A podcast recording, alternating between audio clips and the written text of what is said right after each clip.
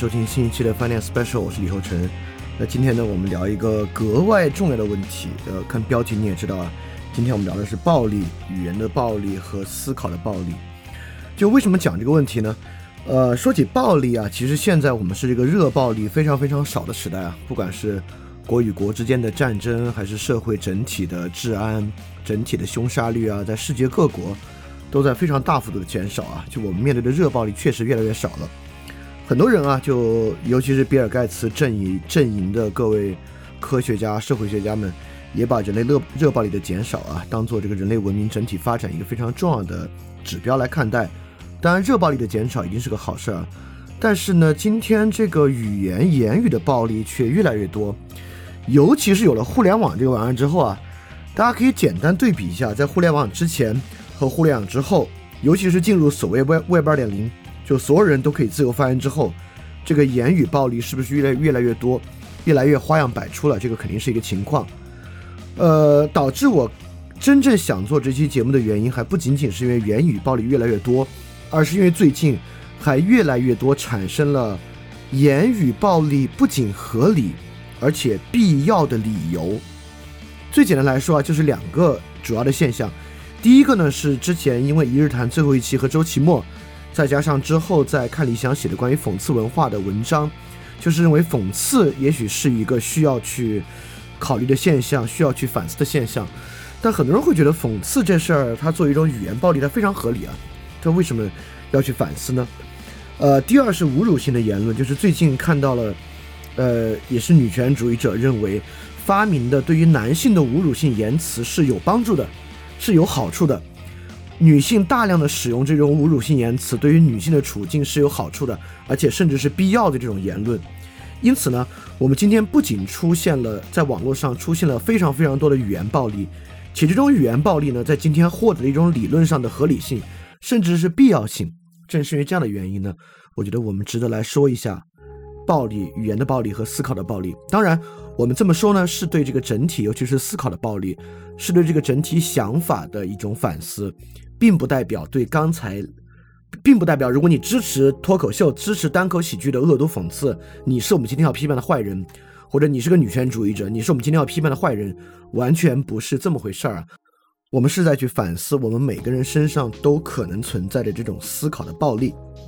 好，我们就正式开始啊。那说到暴力的问题呢，暴力当然是在我们的生活中避之不及的问题。我们一谈到暴力呢。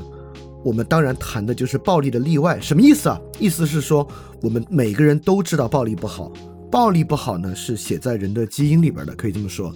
因此，当我们谈暴力呢，我们就在谈什么情况之下，竟然我们可以使用暴力。这个是我们谈暴力的时候最多谈到的。比如说，今天任何现代国家都是国家垄断暴力，国家垄断暴力机关，因此在整个司法体系运转过程中，包括刑罚的惩罚。那么公民呢，要触犯刑事犯罪，你才会面临到暴力。因此，你成为刑事犯罪的嫌疑人或者真正被判罪呢，是触发暴力的例外。还比如说正当防卫，对吧？就是当你处于正当防卫情况之下呢，你甚至可以使用暴力。比如说一个国家侵略其他国家，反侵略战争也被当作是一种暴力的例外。在这个情况之下呢，暴力是可以实施实施的。所以，以上这些呢，我们就是在说啊，暴力一直是我们尽量避免的事情。所以我们谈的呢，一般我们在谈暴力的例外，也就是说，在什么情况之下，暴力才是合理的。除此之外，暴力一概不合理。就像一直以来，我们也想在某些领域废除所有的暴力例外，也就是说，在这些领域，暴力的例外甚至都不被允许。就比如说反家暴，我们认为在家庭环境之中，除了刑法管的之外，应该是没有暴力例外项的。你不可以说我的丈夫或者我的妻子太过顽劣，他的个性有什么问题，我暴打他一顿，对吧？比如说反体罚，我们也会认为，不管你的孩子多顽劣、多糟糕，你可能呢都不能够使用暴力。所以说，在某些领域呢，我们甚至主张啊，除了法律管的之外，应该没有暴力的例外，应该在这些领域呢。对所有暴力都都是都进行一种非常敏感的、非常嗯决绝的态度，反对在这些领域使用暴力。但其他一些领域，比如说你跟你在饭店跟人喝了酒，然后酒后他先打你，你打了他，这些呢，我们的容忍程度就会比家暴和体罚要高一些。所以确实啊，我们通过以上论述，我们会发现，起码在物理暴力这个领域，我们一直是在想办法怎么避免物理暴力，也就是说，不到万不得已的例外情况之下，我们并不使用物理暴力。但是就这么说，确实啊，暴力还是有用的。所以说才会出现暴力的例外情况。那在什么情况之下我们会不得不使用暴力？暴力是有用的呢？第一，比如说报复，就拿死刑来说，很多人认为死刑合理，死刑嘛，这是终极的报复，就是因为以命抵命嘛。当在这个情况之下呢，我们认为暴力是合理的。第二，自保，对吧？正当防卫，在自保的时候，我用暴力去停止他人的暴力，反侵略战争也是一样。很多时候，我们认为，为什么人还是要，比如说，女孩要学一点防身术，男孩有时候也要学一点防身术。原因呢，就是因为暴力可以用来自保。第三，很多时候呢，暴力用来发泄。有时候不针对人的暴力，我们可以针对物件暴力，摔杯子啊等等啊。当然，我们知道以前也听说有一些服务啊，就是暴力发泄，就里边有一些软的人、软的玩偶，或者有一些可以摔的玻璃器皿，在里边去对这些东西发泄一通。暴力呢，人有时候要通过暴力来宣泄。最后呢，是我们今天可能着重要讲的，就暴力呢，也可也确实可以使对方服从。也就是说，你打到对方，比如说刑讯逼供、屈打成招，就是让暴力迫使对方服从，因为对方讨厌暴力，对方为了让暴力停止，可以答应你的其他条件，比如很多军事侵略。也是促使暴力让对方服从，正是因为人人都讨厌暴力，暴力才可以让对方服从，等等等等的。因此呢，暴力是有功能的，我们不能把暴力当做一种病毒来看待，暴力是一种疾疾病顽疾，不是。暴力呢本身有功能，暴力可以用来报复，暴力可以用来自保，暴力可以用来迫使别人服从，暴力呢也可以用来发泄。那么，同样不仅是物理暴力，语言的暴力呢，这些功能也是有的。我们也明白，确实存在一种语言的暴力，比如说辱骂、侮辱、讽刺、嘲笑等等，都是语言的暴力。包括我们整个用伯格曼一期讲的情感绑架，很多时候呢，也是一种语言的暴力。为什么我们管这个叫暴力呢？当然，这是比喻性的。就最开始 “violent” 这个词啊，在这个词源里面指的就是力量 （strength）。所以总的来说呢，暴力这个词啊，指的还是物理性的。当我们说语言暴力的时候呢，我们确实在隐喻。我们在隐喻什么呢？我们在隐喻物理所实现的这些力量和功能，伤害、报复、自保、服从、发泄，语言呢一样可以。我们隐喻的就是这个功能，而且实际上确实如此。正因为如此，语言的暴力才如此伤人。语言的暴力呢，才是我们今天。值得去讲的，正是因为我们今天确实，我们有效遏制了热暴力，就是物理的暴力，但是我们却根本没有遏制住语言的暴力，甚至认为语言的暴力合理且必要。这是我们今天讲的的原因啊，就是因为语言的暴力虽然是隐喻物理的暴力，但是和物理暴力一样，它非常的可怕。比如说，语言当然可以用于报复，像物理暴力一样，不管是他人骂我，我可以骂别人。他人打我，比如说在街上有人打了我一下，但是我打不过他，人们围上来了，我可以用骂他来代替打他进行报复。这种情况当然是存在的，对吧？所以说语言当然可以伤害，正是因为语言可以伤害，我可以用骂来报复他打。当然很多时候我们在网上，我们用骂去报复别人骂他骂我，我骂他，所以语言本身跟呃物理伤害一样是具有报复属性的。第二，语言当然可以用于发泄。很多时候我们不开心，就像需要物理的发泄物一样，我们用语言来进行发泄。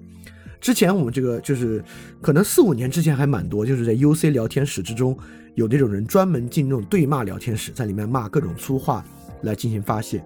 所以说语言的暴力属性啊，在这里面也能看出来，它确实可以用于发泄。当然，语言也可以用于服从。在学校里面，老师不去体罚学生了。那同样有语言暴力的方式可以使学生服从，你可以侮辱他，你可以轻蔑他，你有各种各样的方式。就是我们大家整个用 FF 三零伯格曼一期来讲啊，语言如何实现情感绑架，如何来用语言迫使对方服从，这方面和暴力是也是相当类似的。但是有一点和物理暴力是不同的。我们看到，相同的语言一样可以伤害、可以报复、可以发泄、可以迫使对方服从，这个呢都是语言的特征。当然，这里面其实已经有很多细微的差别了，因此是隐喻性的。也就是说，语言迫使对方服从，可不可以不用暴力呢？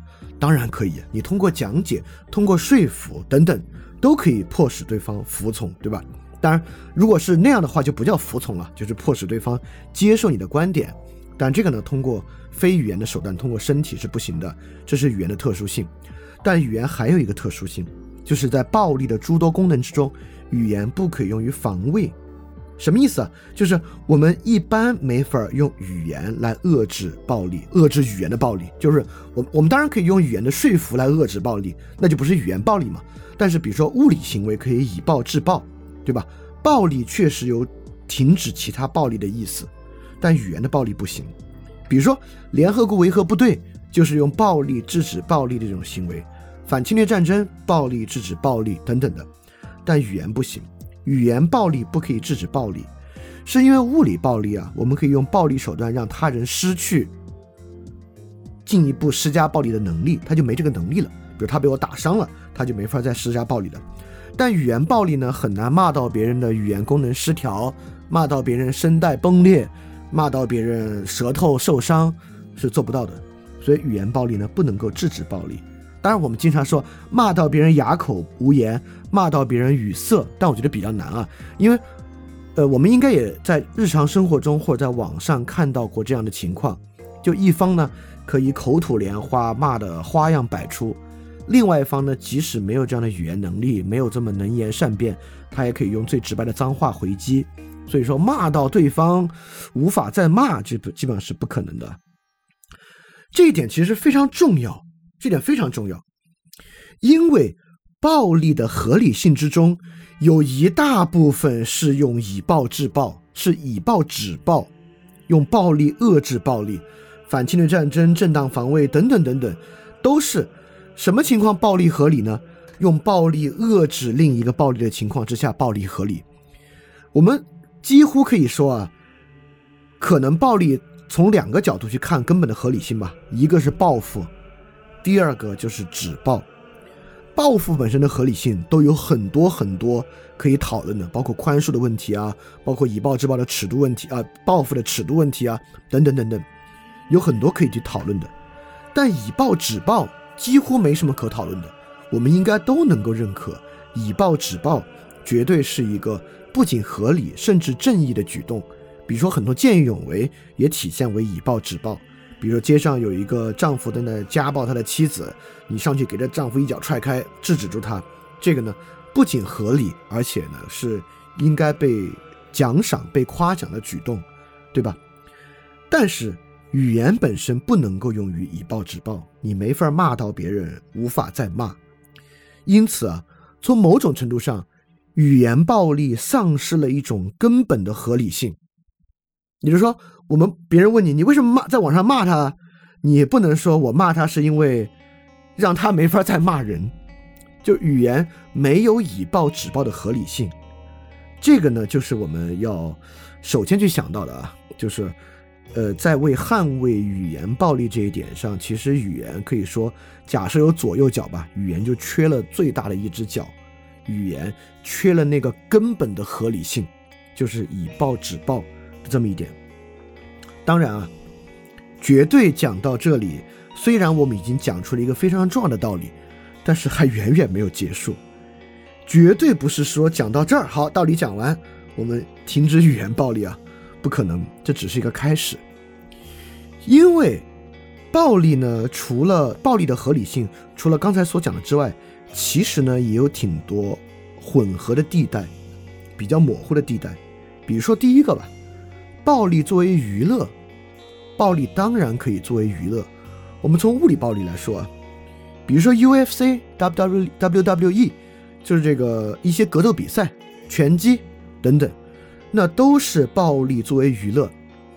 在拳击之中，比如说在 UFC 这个综合格斗之中，并不是为了要报复谁，并不是为了自保，也不是要对方服从，也不是要发泄，也不是要以暴制暴，它呢是一种娱乐。斗牛，对吧？也是暴力，也是一种娱乐。包括虚拟的电子娱乐，我们在电子游戏里杀人，其实也是一种暴力。虽然它跟真实的物理暴力很大的不同啊，但也是一种暴力。物理暴力呢是可以作为娱乐的。同样，语言暴力也可以作为娱乐。比如说吐槽大会，大家非常恶毒的彼此攻击，但是不是因为别人骂他在先，也不是为了报复，而就是娱乐大家。我们可以说，舞台上的人都知道这是个娱乐。比如说郭德纲在相声中，在舞台上以越来越刻薄的方式编造和讽刺于谦，他们俩没有什么仇恨，也不是为了报复于谦曾经恶毒攻击他，这是为了娱乐他人的。所以语言暴力呢，就像 UFC 一样，也是一种娱乐。我们还可以说，这个吐槽大会就有点像语言暴力界的 UFC，互相打一顿，对吧？但是啊，我要说这两者呢，确实有很大的区别。就比如说 UFC 和 WWE，我我们先从斗牛开始说啊。斗牛呢，很多人就会激进的认为，我们就应该彻底废除这样的暴力娱乐。这不是多么不可思议的现象啊！比如，如果今天还有决斗士的话，我们要杀人取乐，我们当然会觉得这个暴力应该终止啊。今天，我相信除了这种地下拳赛之外，没有任何现代文明的态度能够认可我们今天可以靠杀人取乐。那今天杀人取乐呢，都已经成为电影的情节了。只有在电影里面，我们设想很多富豪为了看他人互相搏杀取乐，我们搞一些非法的勾当。这个其实是很多电影爱编的一个情节啊。因此呢，类似于斗牛、决斗士这种以暴力产生真正巨大伤害来取乐，实际上我们已经禁止了。为了避免暴力产生巨大伤害取乐，像 UFC。WWE 本身就是表演性质居多，就不说了。我们就是 UFC，UFC 已经很残忍了。但即使呢，UFC 也有很多的方式在约束和规范里面的暴力，比如说人要戴护具，比如说里面有些部位是部位是不可以击打的，比如说里面凡是你打到不行了，你立马就可以拍一下，你就终止认输。比如说裁判遇到一种情况也会终止比赛。也就是说，我们确实有娱乐的暴力，有娱乐的物理暴力。但娱乐的物理暴力在当场就有遏制暴力过度和暴力带来巨大伤害的终止手段和规则，但是语言的暴力没有。比如说吐槽大会和网上对骂，我们没有规则在约束这样的暴力，所以这样的语言暴力会变得非常可怕，会变得非常的极端。好，这个不是我们今天所说的重点啊，但我们确实会看到，我们有娱乐的暴力，但物理的娱乐暴力。是有很多方式约束它的，但语言的娱乐暴力却没有。好，第二，语言的暴力跟物理的暴力还有一种模糊性，不是娱乐的暴力，而是人群攻击。就物理的暴力，无论如何都会落实到某一个人。战争是比如两国之间的战争，虽然对象是对方的国家，但这个暴力呢，也会落实到真正负伤致死的士兵、平民、官员。等等等等，它是会针对人的，但语言因为其概括的特征呢，是可以范围攻击的，它是可以攻击一个族群、一种性别、一种职业等等等等。而很多时候，语言的暴力呢，确实是呈现为对于一群人的打击、揶揄、讽刺。它还不像吐槽大会或者于谦、郭德纲讽刺于谦是针对这个特定的人，很多时候呢是对一群人。这个呢。是它跟物理暴力非常大的不同，也是很多时候我们认为这种言论似乎应该得到宽容的一点，就是因为呢，它不是对某个具体的人，你甚至可以说它有一点点对事不对人的特征。但是呢，其实也不尽然，在这点之上，我要说，语言这种范围性的暴力很像法律，因为你看啊。在物理暴力之中，针对广泛人群的是战争，对吧？我们要对这个国家开战。但是，经常在很多社会运动之中，我们也会提到这个词汇，比如说我们要对网络诈骗开战，我们经常愿意这么去讲。要去这么讲的时候呢，它是个比喻，但同时呢，这个比喻跟战争行为啊，或者跟这种物理暴力行为是有特殊性的。在网上骂一群人，就有点像法律中要对网络诈骗开战。它像在哪里呢？就是当网络语言暴力去对一群人施加暴力的时候，它与法律审判约束一个罪是有相似性的。也就是说，我们为什么要讽刺一群人或者一个职业呢？就是因为这群人这个职业，他们某一种行为、某一种特征、某一种身份，我们觉得值得骂。所以谁只要符合这个位置啊，他只要听到了，自动来受罚，对吧？比如说我。我我假假设我啊很恶毒的讽刺熊孩子，虽然我没有骂任何一个特定的熊孩子，要哪个熊孩子自己看到，或者哪个熊孩子家长看到了，看到我的话自动来受罚，它呢很像我们一个法律体系，我们先把罪名定下来，以后只要谁碰到它，自动来受罚。所以当然，网络语言呢，网络语言暴力啊，你可以把它当做这个立法司法一体。我不光订立了为什么要骂你，我在骂里面要说明白，我呢还把它骂出去，在网上，或者我还去他们的地方骂，对吧？比如说，假设我特别讨厌这个饭圈的人啊，我就加到某某某的粉丝 QQ 群里面，我直接在 QQ 群里面用语言暴力原力原地开骂，这种东西很多啊。比如说以前百度贴吧爆吧，可不就是去到对方的吧里去骂别人吗？因此呢，它很像立法司法一体，就我们既有针对你们这群人为什么有错的一套说法、行为特征、身份，我们还去负责司法，我们还去到你的面前，把这种辱骂呢呈现给你。所以说，它确实很像我们要对网络诈骗开战。比如说，之前啊，在百度贴吧时代最容易爆的吧，就是要去爆什么东方神起吧、韩国粉丝的吧。那爆吧的主体呢，一般是什么李毅吧或者魔兽世界吧。也就是说，他们去开展这样的语言暴力，暴力的合法性和紧迫性是存在的。他们呢，也就像一个立法者、司法者一体一样，去进行这样的语言攻击，来完成这样的过程。所以这个部分啊，我们再说，不能因为语言暴力没有自我防卫的特征，似乎我们就把反对语言暴力的道理说全了。没有，我们今天主要还不是在说语言暴力，就是在这里。我们再说啊，语言暴力是有混合和模糊性的。第一呢，就是作为娱乐的暴力的存在；第二呢，就是语言暴力可以不针对一个人，而针对一群人。因此，这就是产生一个问题啊：当一群人本身的行为特征、身份就是不对，就是对其他人造成了伤害，我们有没有对他们进行语言暴力的合法性，甚至紧迫性，对吧？比如今天很多人就会认为，遏制饭圈在网络上的扩张不仅合理，而且还有紧迫性。我们最好多骂骂饭圈和粉丝文化，会有这样的想法了。所以说，我们今天主要是来针对这个问题来讲的。所以，首先我是要反对一切暴力，认为一切暴力都应该停止，语言暴力、物理暴力都应该停止吗？第一，不是，也不可能。所以说。我们今天并不是要来讨论什么暴力可以接受，什么暴力不可以，来得到一个暴力的例外标准。就是我们今天来说，什么情况之下该骂，什么情况下不该骂。我们今天不是来做这个事情的。我们今天是来说，当我们说什么该骂，什么不该骂的时候，实际上我们在尝试得出支持语言暴力的合理性和紧迫性。我们是更深一层反思来说这个事儿。我们是在说。我们是怎么构成这个合理性和紧迫性？我们一般怎么做？我们构成对其他人施以暴力的合理性和紧迫性这个事儿本身有没有什么值得去考虑的问题？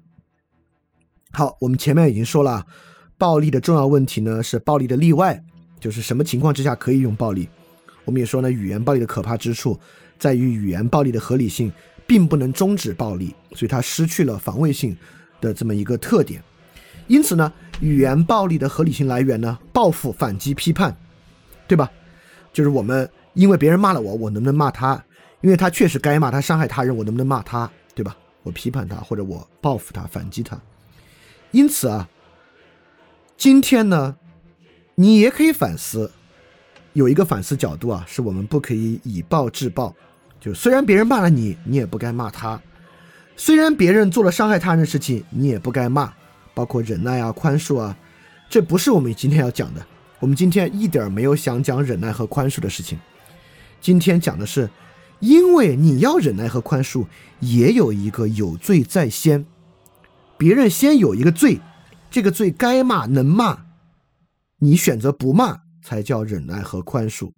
所以说，我们今天关注这个语言暴力的合理性的来源，为什么我们认为一个人该骂能骂的问题？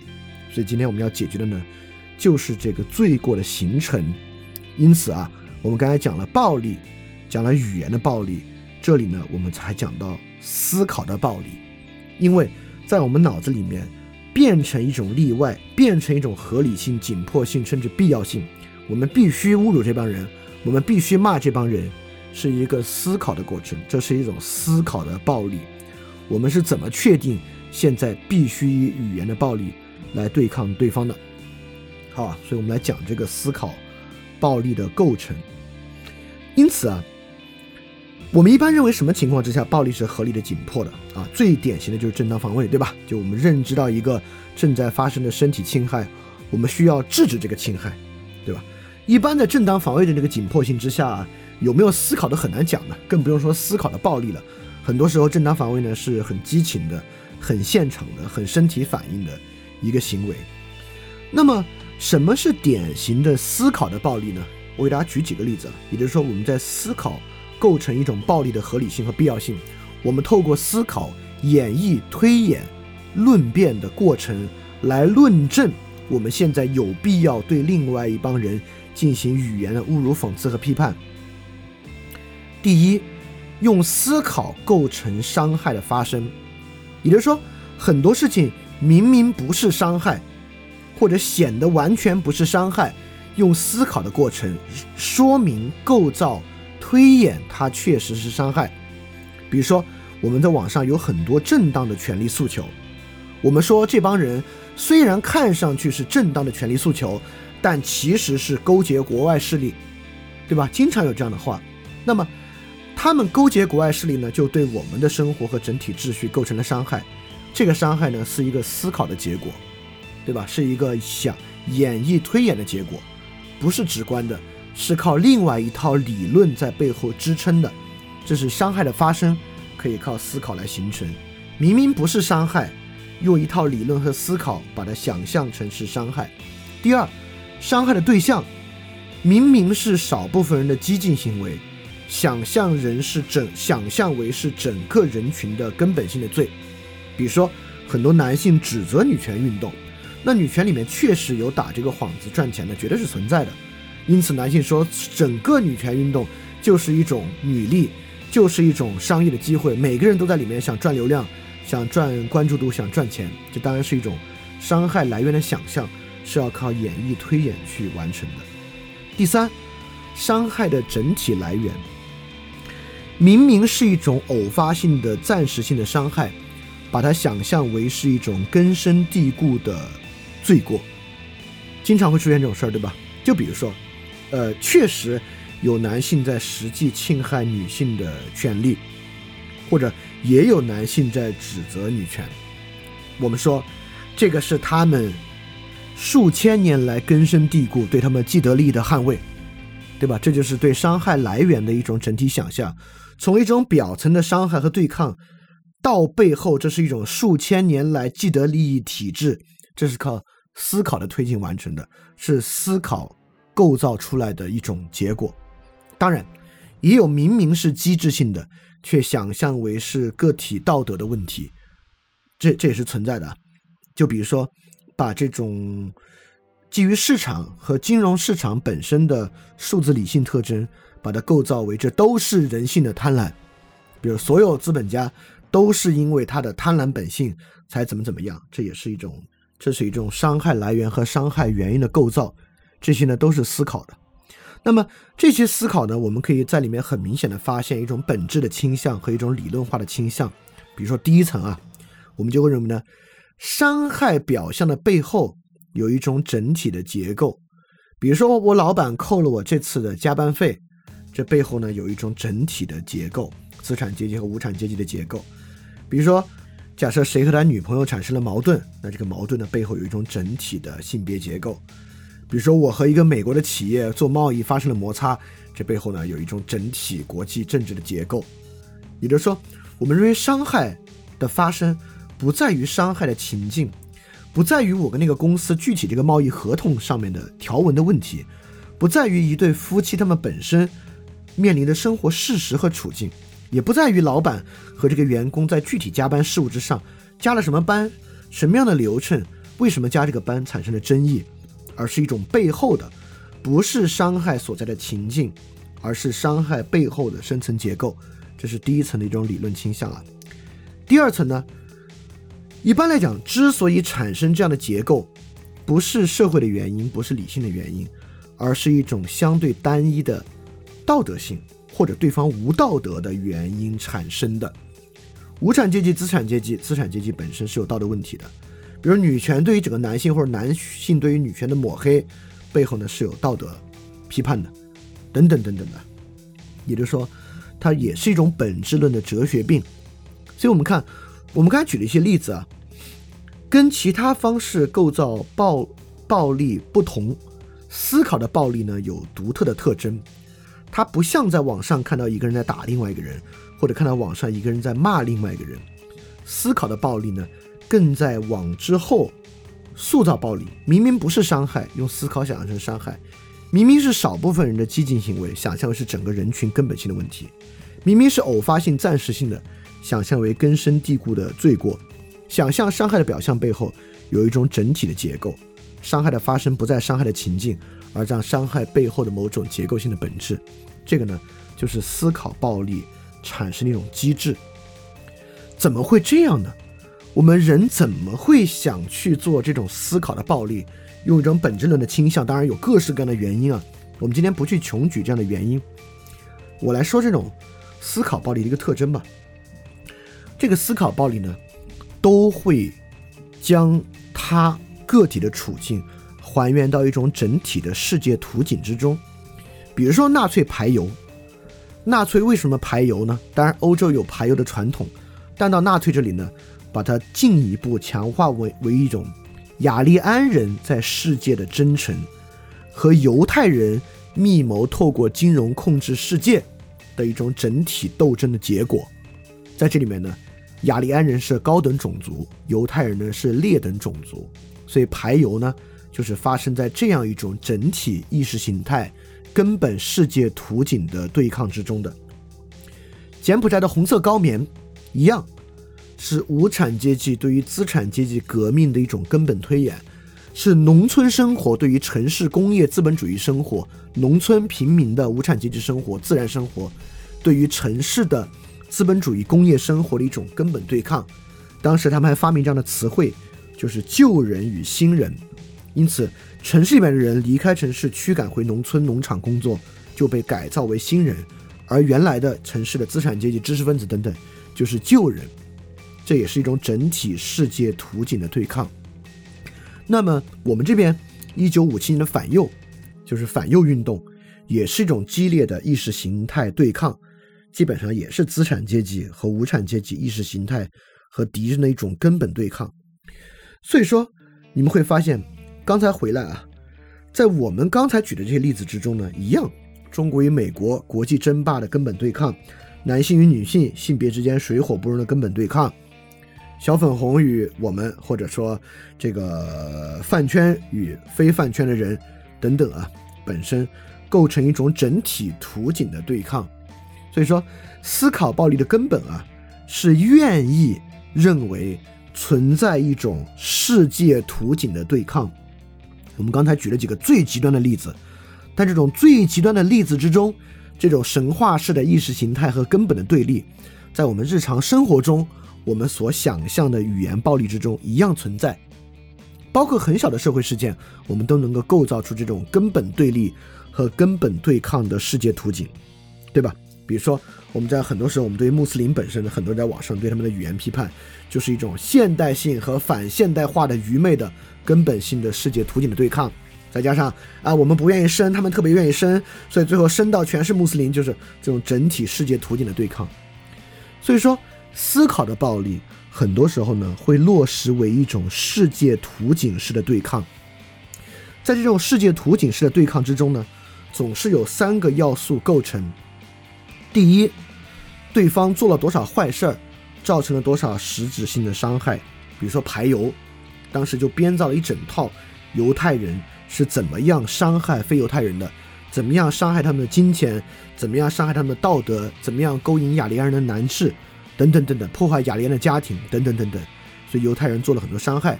大家去想啊，其他的世界图景对抗之中，伤害当然是基础嘛，因为语言暴力丧失了自卫属性，基本上就是报复、批判，那肯定是有伤害在先的。第二，都会存在。对方之所以做这些坏事儿，是因为道德水平的低下。这点在构成世界图景的思考暴力之中非常重要。思考暴力总是需要把对方想象成道德水平非常低下的。第三，第三是我们经常被忽略的，但其实非常重要。思考暴力的构成一般都要讲对方的能力，实际上也非常低下。这一点很重要啊，我马上说。为什么你？但是你们会发现，不管在欧洲排油、反右，还是在红色高棉之中，敌人总是坏，道德水平低，而且能力也很低下的。为什么构成一定要这些要件？尤其是能力的低下。为什么针对普通的刑事犯罪对象，我们一般不去想象对方的能力低下，没那么重要呢？就比如说，我们一般不说拐卖人口的人能力多低下，或者网络诈骗的人能力多低下。我们确实认为拐卖人口和网络诈骗都很坏，这帮人非常坏，这帮人伤害他人。但一般我们不编造一种整体的类似于雅利安民族和犹太民族这样高等人、低等人的想象。但是在我们，比如我们对网络诈骗，我们一般不觉得哈我们是高等人，他们是低等人。但是我们对于饭圈的人，包括政治低幼化，在整个这套意识形态构筑和批判之中，这里面高等人和低等人能力高能力低。非常的明显，为什么？这一点非常重要。我们就是要从思考暴力的构成、世界图景的整体对象，为什么一定要想象对方能力低下这一点来入手，对吧？第一，我们回答为什么对于拐卖人口和网络诈骗，我们一般没有怎么关心对方能力有多低下这事儿呢？就是因为啊，我们跟拐卖人口的或者跟网络诈骗的，并不存在生活图景的整体对抗。他就是在生活着这个事物之上，比如说拐卖人口的，就是在孩子的安全上对我们生活构成威胁；比如网络诈骗啊，就是在这个财产上对我们的生活构成威胁，但是并不构成生活整体图景的威胁。但是很多其他事情呢，我们就想象为是一种整体生活图景的威胁，而存在生活图景对抗这回事儿本身就非常的演化论，也就是说。犹太人与雅利安，比如说今天很多人想象他们自己和穆斯林针对生存空间和人口的竞争，本身就非常的演化论。很多女性在构筑男性利用女性生育、传宗接代，等等等等，也是一种非常演化论的构造。因此，我们在这里可以解答为什么思考的暴力构成一定有对方的能力差，就是因为在演化论的视角之下。如果你自己道德高、受伤害、能力还差，那是很麻烦的，因为在演化论竞争之中，如果你能力差，你就死定了，你就一定会输。没有人会希望自己，因为如果你一定输了，你还拿语言去反抗它，有啥意义呢？其实意义也就不大了。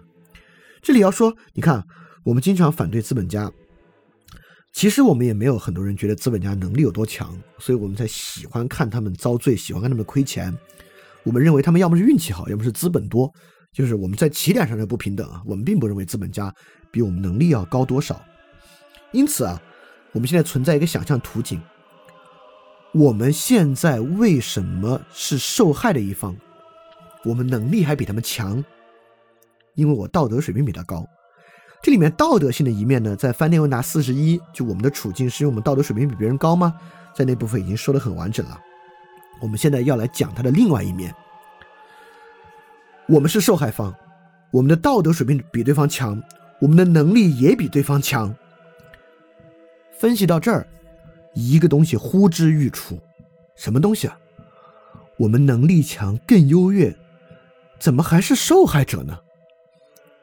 就是我们道德水平高，那怎么办呢？不管是红色高棉、纳粹等等等的意识形态，都在讲，我们要放弃自我束缚。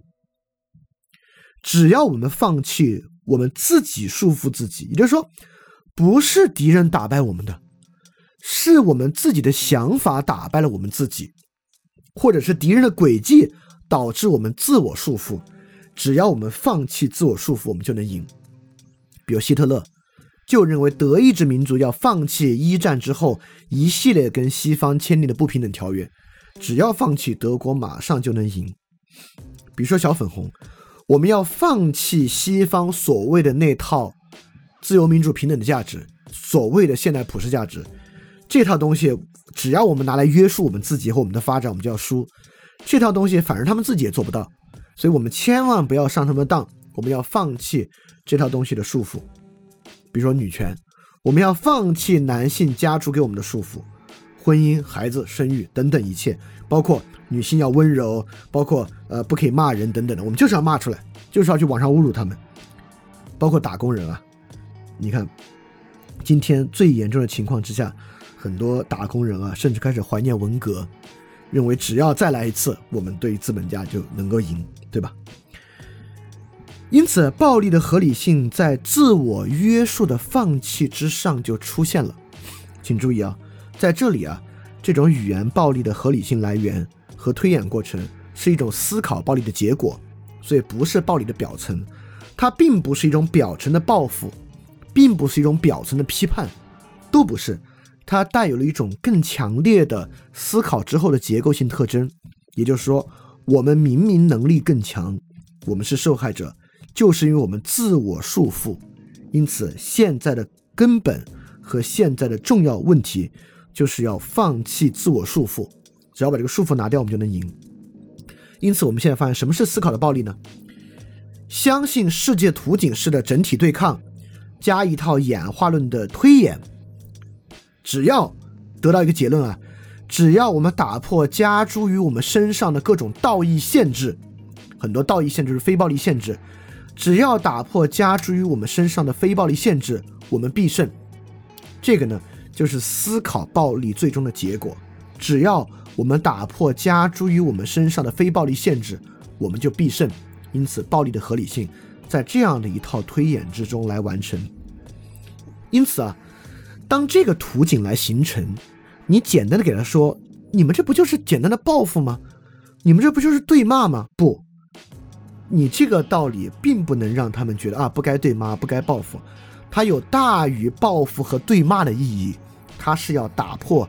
加注在他自己身上的束缚，所以说，当一个人脑子里啊，或者任何一个族群脑子里形成这个图景，你现在给他说，要遵守承诺，要非暴力，不能骂人，不能撒谎，不可以刻薄，不可以冤枉，他听不进去，他觉得我根本不用考虑这些，因为从我的世界图景之中，我就是要反对这些自我束缚。你现在拿这个来，就是要拿这些自我束缚再来框我。所以说，世界图景确实是今天网上暴力的根本根源。就这种思考的暴力，是语言的暴力非常难遏制的根本的根源。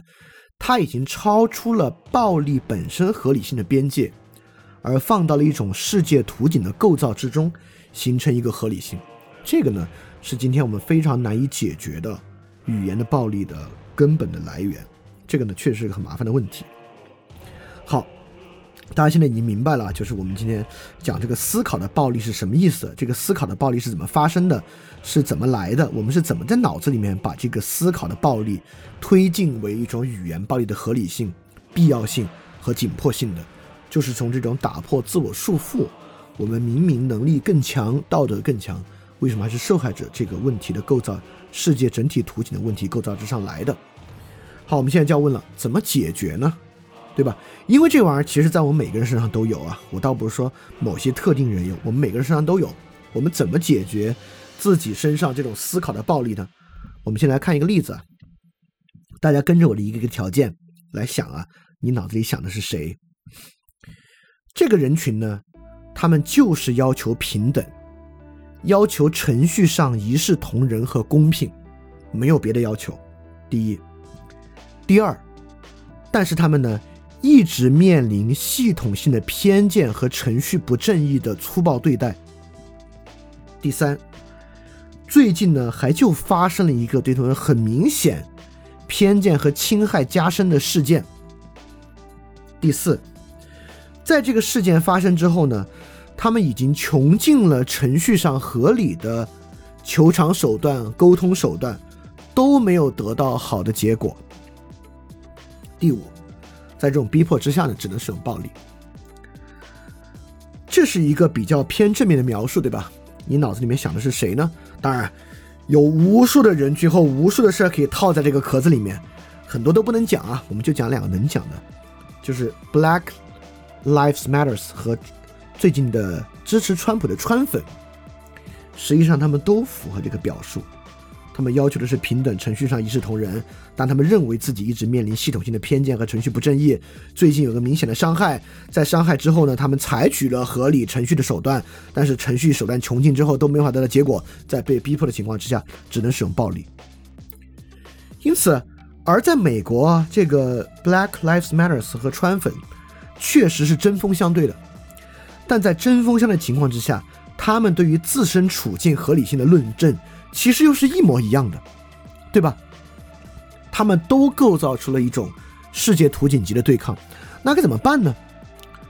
在这个情况下该怎么办啊？有这么几个办法，我们从里面来发生解决思考暴力的方式啊。我们经常面对这样的对抗，也就是说，网上意识形态对立的两方都认为自己绝对合理、绝对真理，而且还都就是如果你去细看。他们诉求的结构几乎都是一样的，他们形成自身合理性论述的那个完形填空的句式都是一样的，就这么填不一样的词而已。就是刚才我讲这五点啊，你几乎可以套到各式各样东西上面去。这个程序和这个形式上的相似性不是没有意义的。好，我们面临这种纷争，比如说就 Black Lives Matter 和川粉怎么办啊？态度一，反对一切暴力。只要是暴力就不行，你们不管是哪方，只要用暴力我就反对，这个可能吗？对吧？我们总认为我们能区分出正当防卫、报复、反侵略战争和其他的暴力，我们认为这三种啊明明白白，其他的就是不正不正当的暴力，实际上不可能啊，就是这三个在语义之上，在语法之上完全合理的正当防卫、报复和反侵略战争，和 Black Lives Matter 川粉行为之间。中间啊，有非常非常模糊的边界，我们不可能说我反对一切暴力。如果你要这么说，你就要连正当防卫、报复和反侵略战争也反对掉，这是不可能的。这我认为既不可能也不合理。好，所以说观点一，我反对一切暴力。我觉得这种话都是过于简单轻巧的，不可能。第二，我们认为啊，第二第二其实更糟糕。第二。我支持的这方啊，这里面所关系到的事实是经得起严格的推敲和用证据证明的，他们那个就是阴谋论而已。也就是说，我们在网上确实，我们跟他我我们跟他们有某种语语法上的相似性，但我们是有根本区别的。我这个为什么是正义的呢？因为我这个经得起事实的核查和验证。你一条条看，他们那个没有，他们那都是旁证，他们那个都是自己想象的。都是自己演绎的，都是阴谋论。然后我们想啊，他们为什么会搞这么拙劣的阴谋论呢？他们为什么不尊重事实呢？第一，因为他们不道德；第二，因为他们傻。完了，说到这儿，这个思想暴力的要素都有了。他们有伤害，他们不道德，他们傻，又都来了。所以说啊，现在网上很多人在说，我支持的这个是客观的，是经得起严格的事实验证的。很多新闻领域工作者经常有这样的诉求，就是说，我们面对这么多的网络纷争怎么办？每个人要尊重事实，要采用那些经得起事实核查的东西。这话说了起来啊，都特别简单。要事实在世界上真这么简单，真这么无可争议就好了。而且我认为，这套想法其实是容易构成思考暴力的，因为这套想法的对立面很容易既不道德也傻，他们能力也差，他们没有基本常识，他们反制，他们还不道德，对吧？就这么一项，这个思考暴力又构成了。这是第二种观点啊，就是凡我支持的都经得起事实验证，他们那些都是阴谋论啊。第一种是反遗弃暴力，第二种是这个，第三种呢，就是所有人都是偏见。其实你说的对，大家都一样，每个人都是只是支持他自己的立场而已。所以说，屁股决定脑袋，立场先行决定一切。所以最后的根本问题就是要占领舆论。哎。一般来讲，哎，比如说啊，很多小粉红认为我中国现在就是要占领这个舆论的高地，那为什么我们没有占领住舆论的高地呢？是因为我们太老实了，是因为他们那套虚伪我们过去没戳穿，是因为我们过去太正当、太道德了。所以一般来讲，你们认为哪方要占领舆论的高地？比如说很多文青认为我们要去占领舆论的高地，不要让饭圈的文化扩展开来，根本是什么呢？是因为我们太老实了，他们不老实。这个所有人有偏见，要占领舆论高地，绕了一圈，还是回到了思考暴力的结构。所以，我们占我们怎么占领舆论高地呢？当然就是放宽我们自己的最对自我的束缚和限制了，对吧？这也是今天很多人支持观察者网啊。很大程度上，观察者网就是一种我们终于不再自我束缚的一种舆论形态。这个舆论形态呢，就能够有助于我们赢。基本上这么一个想法。所以说，我们会发现，不管认为啊。我这个东西经得起事实的核查，他们那个是阴谋论，和所有人都有偏见，因此重点就看谁来占领舆论的高地。今天很多女权也这么想啊。这两个东西呢，看上去啊针锋相对，但实际上呢殊途同归。这两个东西说到最后，都是要看怎么样形到形成一个思考暴力的结构之中啊。所以说刚才我们说了三种可能性，反对一切暴力也不行。就我们这些都是事实，他们那些都是阴谋，不行。所有人都是偏见，所以说看谁声音大，不行。那如果以上都不行，怎么办呢？对吧？因为你看啊，第一个呢就是双方都错，第二个呢只有我对，第三个呢双方都对，都不行。第一个不行，反对一切暴力事情不可能。第二三不行，属于因为殊途同归，最后都会回到那套思考暴力的框架。这还有啥可能，对吧？因为逻辑上几乎穷尽了，都错，只有我对，都对，那最后就剩只有对方对了。合着今天反对思考暴力，就是每次起网络争执都是我错对方对，那这个更不可能，对吧？肯定也不是这样。所以说，还有什么可能呢？还有一种可能，当然不是这种可能啊，就是很多时候我们会在网上应对方式，还有一种可能，都怀疑，我都不知道，我没有判断。我不判断都错，也不判断都对，也不是只有我对，也不是只有对方对。我们说啊，真实是不可知的，真相是复杂的，真相不是非黑即白的，真实是不可知的。我对一切这种东西都怀疑，都怀疑呢，要么犬儒，要么沉默，要么呢，基本上还是，虽然啊，对错很难说，但是谁的声音大还是听得出来的。所以这个，舆论阵地还是很重要啊。基本上都怀疑，最后基本上要么导向犬儒。冷漠，要不然导向，反正这个价值是看不明白，这个舆论正义、舆舆论阵地看得明白，还是舆论阵地去争一争吧。好，那还能怎么样，对吧？所以我们现在在探索思考暴力以外的可能。我们上来似乎从逻辑上把一切都穷尽了，所以确实啊，就是要这么做，这些都不可取。那还能怎么样呢？呃。当然就没有这么明确，零零散散的。我我想出这么几个，我先把它说出来，大家看有没有帮助啊？第一，首先就要反对一切单向度的世界图景，反对对世界想象为能力又强又有道德的单一受害者。我们在对抗。道德又低，能力又弱，就是因为不择手段而赢的。他们反对这种根本的思想暴力，反对只要我们摆脱枷锁就能获胜的这么一个思考根基。就任何时候面对他人的言论或自己脑子里面产生这样的想法，都反对。我们先不管 Black Lives Matters 和川粉谁对谁错，我们首先只要有反对单，只要有这个世界单向度的世界图景啊，想象成一个单一受害者，将一切生活问题归咎为这种世界图景对抗的，我们就反对。确实也不是如此。好，这不重要啊，关键在于反对之后能怎么地呢？第二啊。关注具体的问题啊，这个饭店一直在说了，这个我我也不用说太多，确实如此啊。反就是去关注问题的具体语境，不关注世界图景和意识形态对抗，反对一切问题都是整体宏观结构性的问题，好多问题是细节的问题，追求细节的解决和细节的优化，这个是第二个，第三。前两个都有点泛泛之谈，你会觉得哇，如果最后做这一期就这俩的话，好像是说了点啥，但是好像没有什么特别重要的该做的事情。好，下几个就要重要点了。第三很重要，既然我们说不可能反对所有暴力，那我们该怎么看待暴力呢？不管是语言的暴力还是物理的暴力，怎么看待暴力呢？暴力作为推动议程的手段，根本的目的还是商讨和妥协，也就是说。在这里，我们至少可以排除发泄的暴力和报复的暴力，或者说自我约束解除的暴力。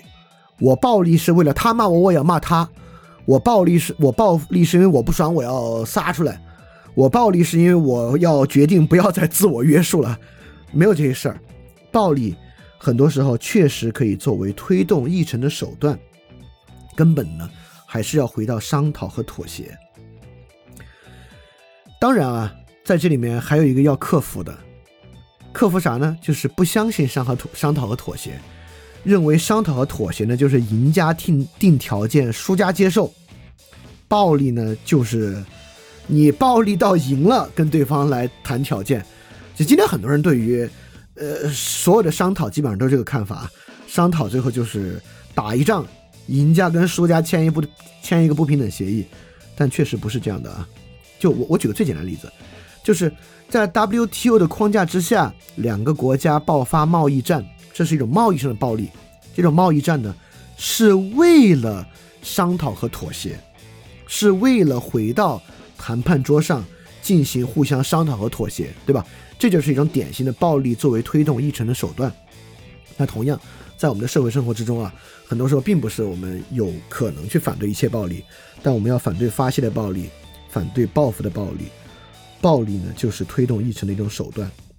当然，我们也要反对商讨，就是赢家逼输家接受条件。所以说，我们必须要暴力到赢了，然后逼他接受条件的这么一个想象和想法。因此啊，在这个情况之下，任何人采取不管是物理的暴力和语言的暴力手段，他都得有特别具体的目标。我们这么做是为了就什么问题？展开商讨，比如说贸易战就有非常明确的目标，我们打贸易战就是为了重新签两国之间的贸易协议，就是为了反对在这个领域的什么什么什么。当然，双方有商讨，就代表在这个领域之上，双方有巨大的矛盾和争议，就代表这个商讨过程一定不顺利，对吧？你如果顺利的话，有什么可商讨的呢？对吧？好，这是对暴力本身合理性的一个再辩护条件啊。就跳出一种物理暴力式的合理性，来回到这种暴力的合理性。当然，这个也一样，很多反侵略战争就是要逼对方回到谈判桌嘛，打到对方，当双方伤亡都不可接受，逼迫对方回到谈判桌的这么一种方式啊。实际上，很多时候在世界上真实发生的巨大暴力，都是为了迫使回到商讨和妥协的过程之中。好，这是第三点啊，就是对暴力本身合理性的一种论证方式。第四点。对于细节怀疑的敏感，在这点之上呢，我们确实说那那套真相核查确实非常重要。但是我要说呢，真相核查在我们的身上绝对有双标。我举个例子啊，这次川粉就会说啊，占领国会那些人里面很多人是这个美国的极左派扮演的，那个人是安提法的人，对吧？我们后来也揭穿说那根本不是，你看那照片跟谁照片合理。那事实上，在我们面对的任何不管是线上还是线下的暴力之中，也都有我们会认为，我们这边啊，凡是最极端的那些人，都是对方的小号，都是对方来来抹黑的。当我们每次面对这种事情的时候，一旦这种阴谋论对我们有利，我们确实在以一视同仁的方式去审查里面的细节和怀疑吗？还是我们把它简单的作为纳入我们整体世界图景合理性的一环？我们认为对，都是对方抹黑，对吧？这种事情相信过去接触过很多啊。我们大家可以扪心自问，是不是每次你都用同样的审慎去面对这些细节的质疑？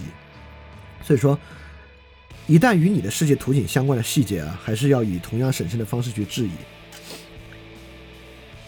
第五，就是还是要对自己最后那个根本目标和诉求保持质疑。这不代表对方就是对的，而代表 always another way，就是。最后那个真理啊，多半在你和对方之外，不是对方的想法，不是你的想法，而是在他之外的一个事情。